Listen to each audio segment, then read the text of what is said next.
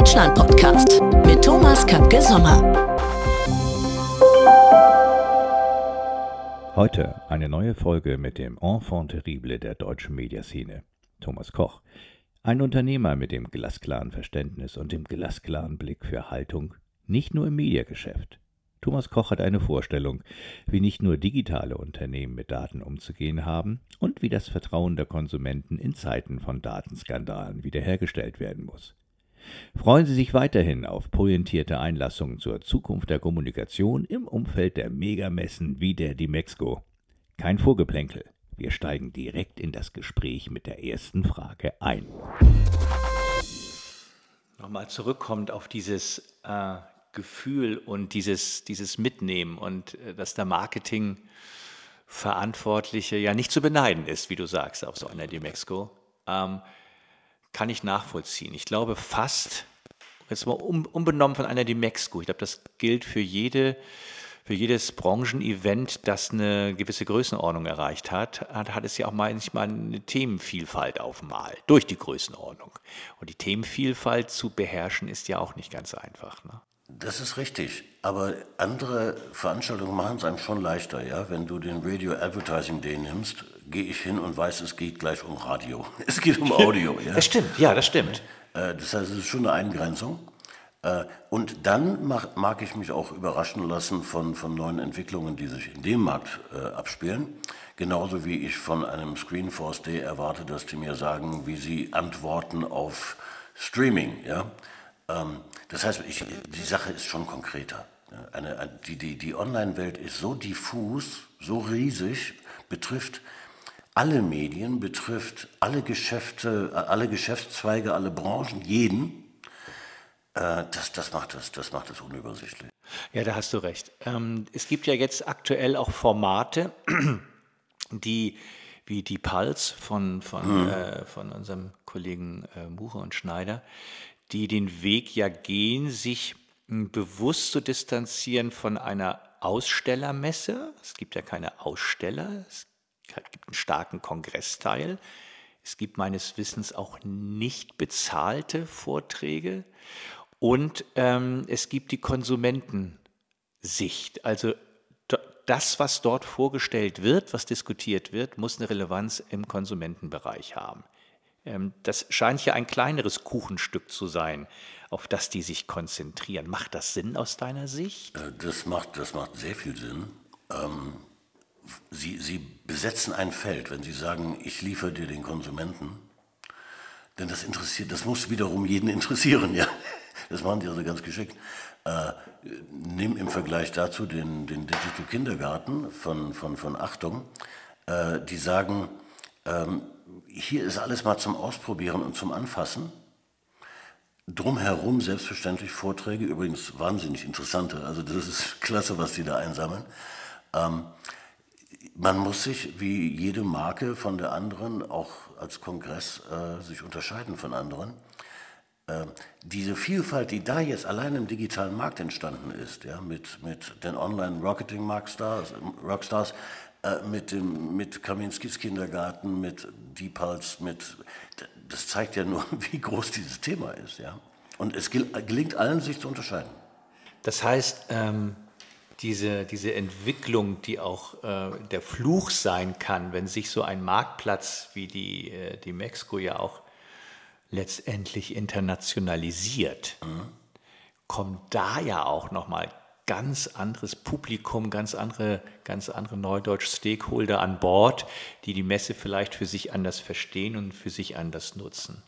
Glaubst du, dass dieser Sprung von einer ursprünglich deutsch geprägten, mit deutschen Unternehmen und Vermarktern auch geprägten Digitalmesse zu dieser Internationalisierung dann der dann der Messe gut getan hat und demjenigen, der dorthin geht? Oder ist das dann auf einmal auch so ein Zacken drüber, so ein Zappen drüber? Wie siehst du das? Ich glaube, das ist gelungen. Ähm, das hat man gemerkt auf der Demexco. Du merkst es im Gang. Ja? Die Leute reden Englisch miteinander. Es sind ausländische Besucher. Äh, du hörst wahnsinnig viel Englisch. Und das vermittelt ja ich weiß nicht, ob das die, das Ziel ist, aber es funktioniert jedenfalls. Es vermittelt dem deutschen Besucher das Gefühl, huch, wenn ich jetzt hier nicht mitmache, dann verliere ich völlig den Anschluss. Das, das kann gut sein. Weißt du was, ich war letzte Woche oder vorletzte Woche in Brüssel auf dieser mh, ECTA. ECTA kennst du ja auch, diese, diese Vereinigung der TV- und Radiosender. Und da war ich in diesem Audiobereich, der wiederum digital geprägt war. Worauf ich hinaus will, war, ähm, ich habe dort einen Workshop geleitet, einen Digital-Workshop, so als kleines Intro, damit sich alle danach über Online-Audio unterhalten. So ein Impuls, wenn du willst. Aber ich habe mich selbst noch mal anders gefühlt, als da zehn Länder waren, die mit dem Thema Online-Audio, mit ihren Streams und mit all diesen Dingen ähm, teilweise weiter waren als wir, teilweise zurück. Also ich habe so eine so ein äh, die Mexiko internationales Gefühl in klein gehabt. Und es hat mich noch mal mich ein bisschen mehr gerade hinsetzen lassen. Ich habe mich dann noch mal ein bisschen anders vorbereitet. Ich habe noch mal über den Tellerrand geschaut und konnte andere Dinge mitnehmen. Also das war so meine Mini-Internationalisierungserfahrung von vorletzter Woche. Du, du, du, machst, du machst im Umgang mit internationalen Kollegen machst du zwei Erfahrungen. Die eine ist, alle haben das gleiche Problem. ja, äh, also es gibt kein, kein, kein, kein deutsches Marketingproblem im Umgang mit Konsumenten, sondern überall haben die alle das gleiche Problem. Das verbindet un, ungemein. Ähm, und das andere ist, du nordest dich ein. Du siehst, wer ist, welches Land oder in welchem Land sind Experten weiter Wer zurückliegt, das interessiert ja niemanden, sondern du, du schaust ja immer nach oben. Ja? Du schaust ja, wer, wer ist, ist, ist weitergekommen und versuchst zu ergründen, warum. Was, was haben die anders gemacht? Ähm, weniger die Frage, finde ich, ist das alles übertragbar, weil du kannst nicht immer alles kopieren, aber du, du lernst von ihnen auf diese Art und Weise. Das erweitert deinen Horizont, gibt dir damit ein irrsinnig gutes Gefühl. Ich habe meinen Horizont erweitert sind wir wieder bei Gefühlen und Emotionen. Ähm, und du freust dich über jeden Euro, den du bezahlt hast für das Ticket hier. Äh, da ist was dran. Also ähm, äh, Brüssel war mir auf einmal auch nicht zu teuer, weil ähm, ich doch einiges mitgenommen habe, bis hin zu, dass es äh, gerade Kollegen in UK gab oder auch in Benelux, die in bestimmten ähm, Audio- und Digitalthemen einfach einen Zacken weiter waren, weil sie zum Beispiel aus äh, großen TV-Häusern kamen und die hatten auch noch Print dabei, die haben crossmedialer gedacht, die hatten schon andere technologische Möglichkeiten und die haben sie strategisch schon genutzt. Und ähm, du hast recht, wenn du auf die Dimexco beispielsweise guckst, ist dieser Aspekt international sehr wichtig. Und wir sehen ja heute auch, dass sich durchaus auch eine Menge der großen Markenartikler dort treffen, dass die ihre gesamte Mannschaft aus Europa oder USA dort zusammenziehen, um auch noch zu mieten um die Mexiko. Also es hat ja noch einen anderen Aspekt international, die kommen ja alle. Du hast da gerade ein Wort gesagt, äh, Kunden, äh, Werbekunden. Versuch mal Werbekunden dazu zu bekommen, einen Kongress zu besuchen oder eine Messe. Unendlich schwer. Ja? Wir, in, die mitten in der Branche stecken, wir sind gefühlt jede Woche irgendwo ja? Die, die Unternehmen, die werbenden Unternehmen, äh, die machen sich da ausgesprochen rar. Äh, das, das, das Angebot ist ihnen zu groß und anders als Werbeleute, sie haben gar keine Zeit dafür.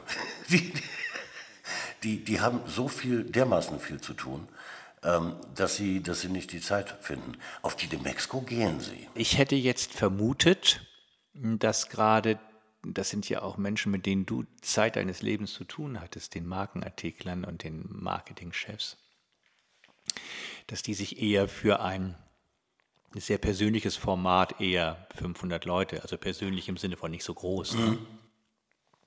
wie die Pals oder auch andere mehr, vielleicht erwärmen könnten, weil man da, äh, naja, in seiner Peer Group Neudeutsch eher unter sich ist, ne? als auf so einer riesigen Messe. Ne? Den, den Drang gibt es. Mhm. Ganz eindeutig, das, das, das kann ich schon bestätigen. Äh, aber wenn es um das reine Thema Wissensvermittlung geht, ähm, kriege ich auf einen Kongress normalerweise einen, den Marketingchef eines, eines werbenden Unternehmens nur, indem ich ihn auf die Bühne stelle und da ihn ist was dran. in ein Podium setze ja, oder, oder sprechen lasse. Ich, äh, selber vortragen tun die ja wahnsinnig ungern, weil sie haben immer Angst, sie, sie verraten Geheimnisse.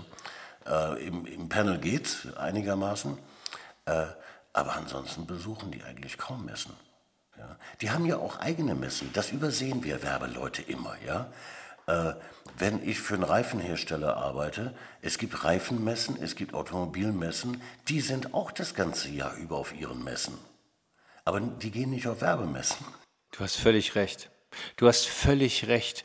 Die, ähm, du hast völlig recht. Die Kunden, die ich ja auch, äh, als ich Agenturverantwortung trug, hatte, die hatten ja auch diese Nahrungsmittelmessen. Ja, Anuga. Die Anuga. Ja. Da war ich übrigens gerne an den Ständen mit den belgischen Pralinis. Fällt mir gerade wieder ein. Da war ich auch gern. Aber stimmt, die haben ihre eigenen Branchen-Events da nehmen wir uns vielleicht manchmal ein bisschen zu wichtig mit dem, was wir tun. Ähm, die haben was? Werber nehmen sich zu wichtig? Das kann ich mir jetzt hat Kai Blasberg, vorstellen. Hat Kai Blasberg gesagt, dem glaube ich das mal. Ähm, ähm, ja, du hast völlig recht. Du hast völlig recht. Wie würde denn, jetzt sind wir wieder bei digital, ne? Ich weiß, wie du ja ähm, äh, durchaus ein sehr ein sehr gesundes, finde ich, Verhältnis zur digitalen Welt hast. Das meine ich ganz bewusst. Also äh, äh, der, der, der, Hörer sieht jetzt das Schmunzeln nicht. Ja.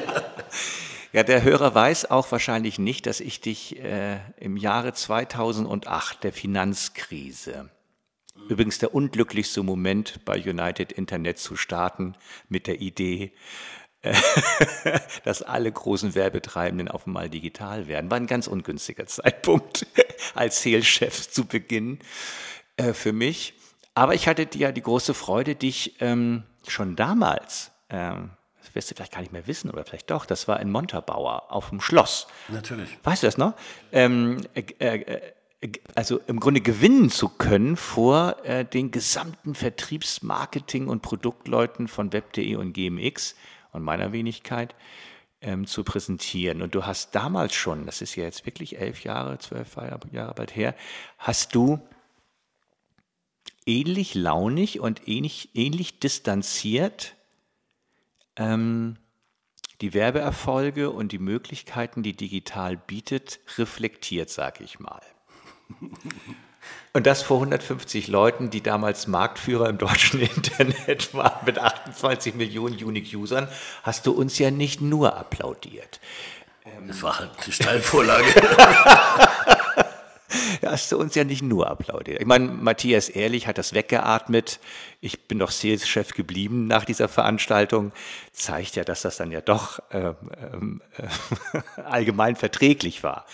Ähm, aber so, so deine ähm, deine, ich sag's mal, distanzierte Reflexion auf das Thema Digital und Kommunikation und Werbung, die ist ja ein wenig geblieben, wenn ich das so betrachte.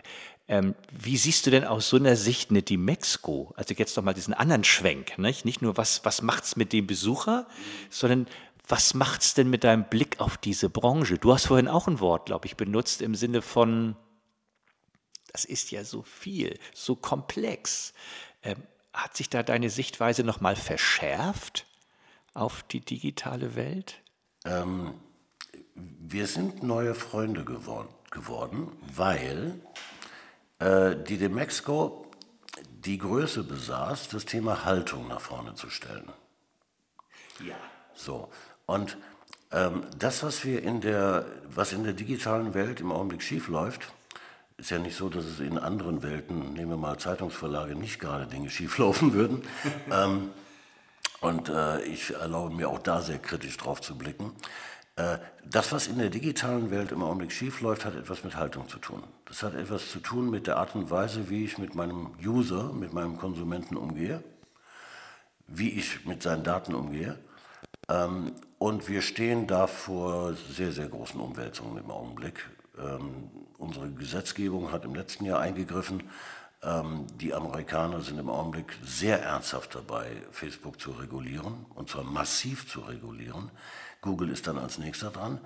Ähm, dieses Thema Haltung, das, das, ist mir, das ist mir unerhört wichtig, weil ich sehe ja die Vorzüge der digitalen Welt. Das macht ja, das macht ja alles Freude. Ja? Das ist ja großartig, was ich digital machen kann und wie der, der Endverbraucher auch äh, mit mir als Marke umgehen kann, das hatten wir ja nie in unserem Leben, jemals. Ja? Ein, Rückkanal zum Beispiel, das ist ja alles wunderbar. Äh, oder eine Customer Journey beobachten zu können, das macht dem Marketer natürlich unglaublich viel Spaß. Aber es ist verbunden mit dem Thema Daten und mit persönlichen Daten und mit intimen Daten. Und ähm, die Frage war für mich, ob die Demexco das auch hält, was sie da sich an die, an die Stirn nagelt. Ich meine, sie hat es getan. Sie hat Menschen zu Wort kommen lassen wie Roger McNamee, ja, der ja der oberste Kritiker der, der Internetkonzerne in Amerika ist und hat äh, ihn sagen lassen, so etwa 100 Meter Luftlinie vom Facebook-Stand entfernt, these are not your friends. Ja? Ähm, das hat die Demexco eingehalten, dieses Versprechen, und ähm, ich, das, damit ist ja nicht zu Ende. Das geht ja dann, das geht ja nun weiter, die Diskussion. Und ich meine, sie hatte einige ziemlich wichtige Kerben geschlagen, äh, auch in ihr eigenes Fleisch. Ja. Und das, die Größe muss man besitzen, ähm, damit wir in ein paar Jahren eine digitale Welt habe, haben, mit der wir auch umgehen können, juristisch und auch mögen, weil die User uns wieder mögen. Im Augenblick hassen sie uns. Das ist nicht gut. Ja, ich bin absolut deiner Meinung. Das ist für einen Podcast nicht immer das Beste, dass äh, wir einer Meinung sind. Ähm, aber ähm, es ist ja auch mal schön, so Dinge stützen zu können. Ähm, ich, ich, bin in der, ich, ich bin genau als äh, technologische Plattform Crossplan, so ein Enabler für die ganze Targeting-Welt, genau in der Situation, die du beschreibst, nämlich die Daten nicht personifiziert zu sammeln, ein Vertrauen bei den Radiohörern, die jetzt auf einmal in die digitale Welt auch switchen und dort Radio hören, auf den Online-Streams, ihnen das Vertrauen über unsere Radiosender entgegenzubringen, dass wir sie nicht stalken. Du sprichst ja auch teilweise von stalken. Lass doch mal den, lass doch mal den Konsumenten am Wochenende in Ruhe. Ähm, du hast ja völlig äh, äh das richtig geblickt. Ich meine, ähm, äh, wir wollen nicht gestalkt werden. Wir wollen wertschätzend behandelt werden. Und ich kann dir auch sagen, das Thema DSGVO, E-Privacy, all das treibt, und da kann ich ja nur für diese 45 Sender sprechen, die, die, die mir in die Hand gelegt wurden zum Thema Daten, dass das für die ein absolut wichtiges Vertrauensthema ist. Also da so eine, so eine Clickbox zu haben, wo irgendwie schon voreingestellt steht, äh, wenn ich jetzt hier bin und irgendwie noch drei Sekunden weiter surfe, dann will ich mich mit allem einverstanden erklären, was dahinter passiert. Das will kein Mensch. Da gibt es ja auch gerade ein Gerichtsurteil gegen Planet 49. Ähm, also ich kann nur sagen, die Publisher aus äh, meiner Welt, die Radiosender, diese altgedienten Radiosender, die jetzt sehr digital werden, ähm, die gehen damit sehr, sehr vertrauensvoll um, weil deren höchstes Gut ist ja immer die Bindung zum Hörer. Und die kommen ja aus einer lokalen Welt vor allen Dingen auch. Wir, wir sind im Augenblick betraut, ein, äh, ein Projekt zu begleiten, wo digitale Screens im öffentlichen Raum aufgestellt werden. Ja. In ziemlichem Umfang. Der Aufsteller hat beschlossen, dass in diese Geräte keine Kameras verbaut werden. Ähm, es sind Sensoren da, die Fußgängerverkehr messen, vor allen Dingen den, den Automobilverkehr und damit in der Lage sind, Verkehrsplanung für die Stadt zu, zu verbessern oder äh, die Parkplatzsuche zu vereinfachen, um damit die Emissionen zu senken und, und, und. Es werden keine Kameras verbaut. Ähm, das ist eine Frage wieder von Haltung. Ja? Wir brauchen diese privaten Daten der Menschen gar nicht für, für, für unsere Zwecke. Und äh, wir sollten ein großes Interesse daran haben, dass diese digitale Welt erhalten bleibt, wie wir sie haben, und nicht, dass der Gesetzgeber überall einschreiten muss und alles verbieten muss. Ähm, wir haben genau vor diesem Hintergrund jetzt äh, auch für viele, viele Sender Workshops gemacht, was auf der einen Seite rechtlich geboten ist, da gehen wir in diesen, dieses Thema hm, DSGVO, Privacy und so weiter. Und das andere, was für den jeweiligen Sender auch in seiner Beziehung zu seinem Hörer Sinn macht. Also was ist zum Beispiel ein wertschätzendes Login? Also mhm.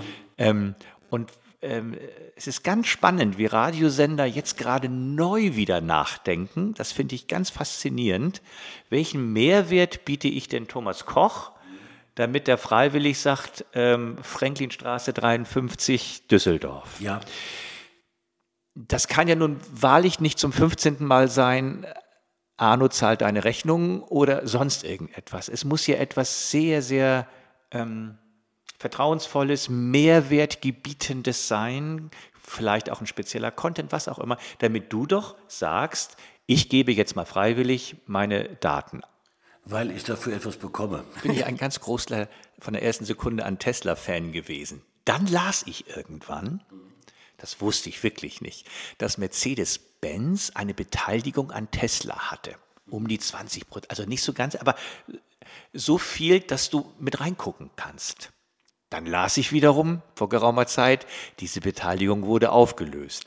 Dann lese ich, dass Mercedes-Benz zusammen mit anderen deutschen Automobilunternehmen ja im Thema ähm, E-Mobilität jetzt einen ganz großen Sprung nach vorn gemacht hat und wahrscheinlich mit der Ingenieurskunst und mit der Kunst auch Autos skalierbar fertigen zu können, vielleicht eine Chance hat. Aber das, da, da war ich ganz aufgebracht, als ich hörte, wie im Grunde intelligent das war, sich mit Tesla erst einmal gemeinsam auf diesen Weg zu begeben, aber zu wussten, aber im Grunde zu wissen, ähm, 40.000 Autos gefühlt am Tag kann Tesla nicht bauen, weil sie auch gar nicht die Straßen haben, nicht die Ingenieure und nicht die Facharbeiter. Da sind wir Deutschen dann wieder ganz pfiffig, ne? Äh, ich hoffe, das geht so aus, wie du das gerade beschrieben hast. Aber da kommen die Chinesen noch, Thomas. Die, die Chinesen haben ja auch schon Autos. Äh, wir haben, das ist faszinierend, wir haben die Chinesen völlig ausgeblendet, nachdem klar war, es gibt keine gelbe Gefahr. Ne, also irgendwie so in den 80er, 90er Jahren. Ja. Haben wir völlig vergessen, auf, auf China zu gucken.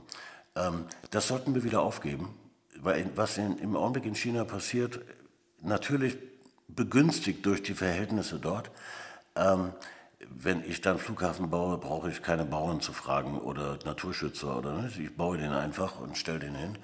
Ähm, aber das, was dabei entsteht, das hat, äh, das könnte zur Folge haben, dass die Chinesen tatsächlich in allem Weltmarktführer werden. Das gilt es zu verhindern. Das ist nicht in Ordnung. Überhaupt nicht. Ich habe äh, es nun n gleich 1. Ähm, aber da sind wir auch in der Digitalisierung wieder. Das ist ja so unser, unser Thema. Ähm, auf dieser einen Automesse, ich glaube, es war Shanghai, da wurde ein, ein mega, mega SUV aus China vorgestellt. Aber das Mega daran war vor allen Dingen drin. Das war nämlich dieses, das Auto war ein Connected Car. Das, was da drin auch an Audio-Features war, also wie du deine Auto Umwelt über Audio steuerst, mhm, ja, ja. wie du verbunden bist mit der Welt außerhalb des Autos, connected. War unfassbar. Und dann wurde ein äh, relativ wohlhabender äh, Chinese gefragt, warum er sich denn nicht, waren ja auch deutsche Autos, warum er sich jetzt nicht diesen tollen Siebener oder diese tolle S-Klasse kauft. Er sagt, ja, die findet er natürlich auch fantastisch. Ne? Ich sage, sind auch tolle Autos. Aber er sagt, ein bisschen arm, was das Audio-Entertainment betrifft. Ja, und das ist dann eine Entscheidung zu, wegen, wegen Audio. Wegen Audio? Ja. Ähm, die, die Chinesen sind da schon ziemlich schlau. Äh, halte mal dagegen den, den BMW-Spot zum, zum Thema Parkassistent, wo der Mensch im, im Auto, in seinem BMW sitzt und sagt, hey BMW, wo kann ich parken? Und der das Audiosystem dort, also vielmehr das, das Navigationssystem, ihn dann auf, einen völlig leeren Parkplatz fährt. Also sowas von realistisch. Ja. Ich, ich, ich, ich träume dann als, als Fernsehzuschauer davon, mir anzusehen, wie dieses System von BMW den letzten Parkplatz erwischt, der noch frei ist. Aber nicht mich auf einen völlig leeren Parkplatz führt, den ich in meinem Leben noch nie gesehen habe. Ne? Weißt du, was ich dann cool fände? Wenn die, die, diese Kommunikation, die du gerade angesprochen hast bei BMW, diesen einen letzten Parkplatz, ja, zeigen würde im, im Thema, also im Sinne von predictive. Die Autos sind connected und der, dein BMW, den du unterm Hintern hast, weiß, der andere fährt gleich in sieben Minuten raus, weil der ja schon die Tür geöffnet hat und sich gleich hinsetzt. Also meine Frau könnte es nicht sein, die braucht elf Minuten mit den Kindern. das sind immer andere total verrückt, wenn die hinter uns stehen, ne? weil die überdecken, können die, äh, können die bitte mal mit diesen Die müssen doch jetzt alle drin sein. Ähm, das wären das wären elf Minuten. Aber stell dir das vor. Connected, der weiß, klar, die Tür ist auf, Motor ist gleich an, geht raus und ich kann effizient diesen Parkplatz gleich nutzen. Und ich erfahre auch, wie viele hundert andere Fahrzeuge auch gerade Visier genommen haben auf diesem Parkplatz und der Run beginnt. Und BMW macht daraus noch ein Zusatzfeature, was man kaufen kann für 3,80 Euro im Monat, nämlich ähm, du bist immer unter den Top 3. Oder, ich, die, oder das System blendet die Navi bei den anderen Pkw-Fahrern aus. Und das kannst du hochbieten. Du kannst auf diesem Parkplatz bieten. Stell dir vor, da ist ein Bruce Springsteen-Konzert, was auch immer, und der letzte Parkplatz für Thomas Koch mit seinem Wrangler ist direkt davor. Was bietest du, Thomas? Sonst kommt der BMW. Also, also, mindestens 40, 50 Euro. Oder? Da bin ich doch vorne dran. Ja, ja. Ach, schöne neue Welt. Ja, wie kommen wir jetzt zurück? Wollen wir gar nicht. Thomas, wir wollen gar nicht zurück zu irgendwelchen Messen. Die werden eh kommen. Es wird auch die, die übrigens, die, die Pulse, ich habe ähm, äh, mit dem Christian Muche auch ein bisschen intensiver gesprochen. Wir werden demnächst auch einen Podcast zusammen machen, wäre total super. Und zwar über eine digitale Plattform. Der ist ja in Neuseeland. Ich bin ja hier. Wir machen das über eine digitale Plattform. Ähm, der hat mir jetzt eröffnet, Nochmal letzter Gedanke vielleicht dazu zurück, weil wir über Shanghai sprachen und so. Ähm, ähm, äh, äh, Christian sagte mir, ähm, er plant sogar die Pulse in Tokio. Ist das nicht, also wenn Internationalisierung ist doch das schon die hohe Schule, oder? Wie macht man das? Tokio. Da musste doch vor Ort auch irgendwie, also ich bin ganz begeistert gewesen, dachte, das ist aber mal ein Happen, also zu sagen, ich mache das noch in Tokio? Ja, ja, aber das ist, glaube ich, das, das Asset, was die beiden da sich geschaffen haben, nämlich die, die Verbindungen, auch international, äh, um so etwas zu können. Okay, das klang für mich schon ambitioniert und cool, absolut. Vielleicht wird es sogar cooler als Austin. Mal, ich ja. brauche ja einen Gegenpart, eine Antwort auf Austin, ja. Ach, stimmt. Äh, insofern, ja, das klingt tatsächlich cool. Und, und, wer noch nicht in Tokio war, wollte ja ohnehin. Ähm, ich denke, wir sehen uns beide äh, mindestens in Tokio wieder. Ich würde mich sehr freuen. Ähm, und ähm, ja, also äh, mir hat dieser Nachmittag in Düsseldorf gefallen. Und ich würde mich wirklich freuen, wenn wir nicht wieder acht Jahre brauchen bis zum nächsten Treffen. Das kriegen wir hin. Wir buchen einfach Tokio. Wir buchen einfach Tokio. Im Buchen ist meine Frau gut. Das sollt ihr mal machen. Wir buchen Sehr Tokio. Freue ich mich drauf. ich mich auch. Thomas, vielen Dank für deine Zeit heute. Ne? Ich danke. Lass dir gut gehen. Das war der Crossplan Deutschland Podcast mit Thomas Kapke Sommer.